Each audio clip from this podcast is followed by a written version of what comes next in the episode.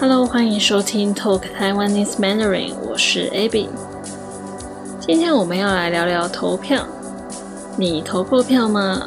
你的国家的制度是怎么样的呢？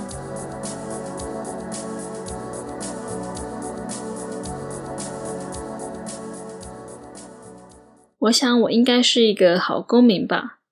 自从我满二十岁以后，每次投票我都有去投。除了有一次市长的选举，那个时候我在国外没办法投票。在很多国家，十八岁就可以投票了。在台湾，满二十岁才可以投票。有很多人希望可以修法、修改法律，变成十八岁就可以有投票权。不过目前还没有达成，所以投票年龄还是二十岁。在很多国家，你在国外也可以投票，可是，在台湾，你必须人在台湾才可以投票。如果你人在国外，就没办法投票了，一定要回来台湾才可以投。所以说，在今年二零二零年一月的总统大选，很多人为了投票，特地从国外飞回来投票。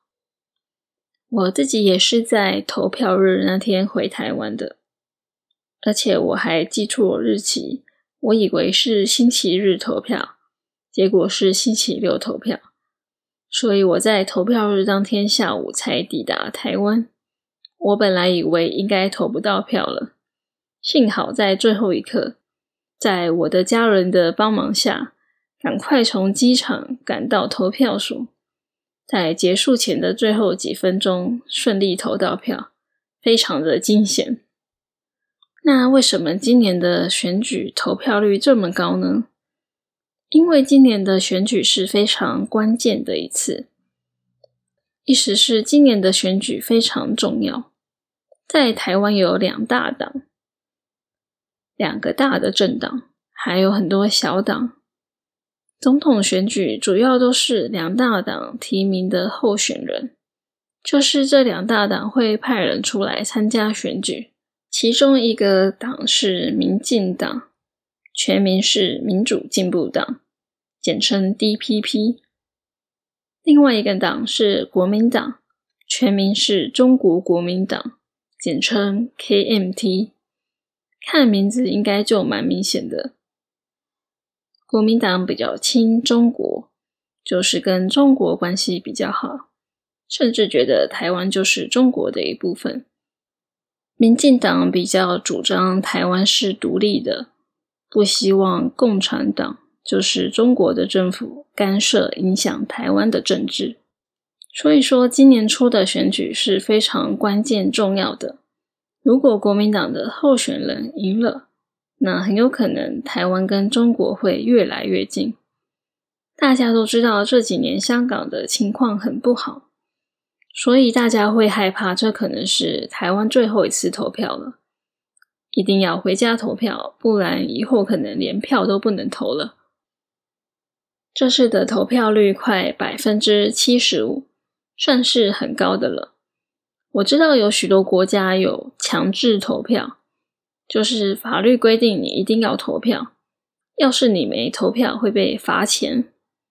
而台湾没有强制规定你一定要投票，所以没投票也不会怎样。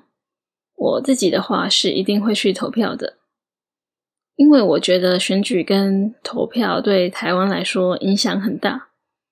因为刚刚说了，台湾的两大党，一个比较亲中国，一个比较主张独立。所以说，要是国民党当选了，当了总统的话，那他们的政策就是他们定的法律会比较偏中国，对中国比较有利。这样的话，你也知道，可能对台湾来说很危险，我们很可能就会失去民主跟自由。那台湾还没有到一党独大的地步，意思是有同一个政党一直执政。台湾近几次选举都有政党轮替，意思是不同的政党赢得选举执政。所以说，其实现在的执政党是民进党，下次也不一定会一直连任、一直当选。台湾有蛮多中间选民，有时候会投国民党，有时候会投民进党。所以说，台湾人的立场没有很明确。这也就是为什么每次开票的时候都会很紧张。如果那天是选举日，很多台湾人会晚上回家看电视，看开票结果。在前几个月，高雄举办了一场市长的罢免投票。罢免就是大家投票让一个政治人物下台，这件事情非常的重大，因为这是台湾第一次市长被罢免成功，而且这位被罢免的市长是今年初总统大选的候选人，所以说有点搞笑。他奇迹式的受到很多人的崇拜，就是很多人非常喜欢他，把他当成偶像。当他当上高雄市长的时候，让很多高雄人都觉得很丢脸。所以这次的罢免成功，高雄人非常开心，我也为高雄感到开心。而且台湾最大的音乐季在高雄，叫做大港开唱，今年因为市政府的关系停办了。所以说，今年换了新的市长后，明年又会重新举办了。这个消息让大家都非常开心，我也期待明年可以再参加这个非常好玩的音乐季。我有一位澳洲的朋友，去年特约从澳洲飞来台湾参加大港开场，他也玩得很开心，跟我说希望下次可以再来。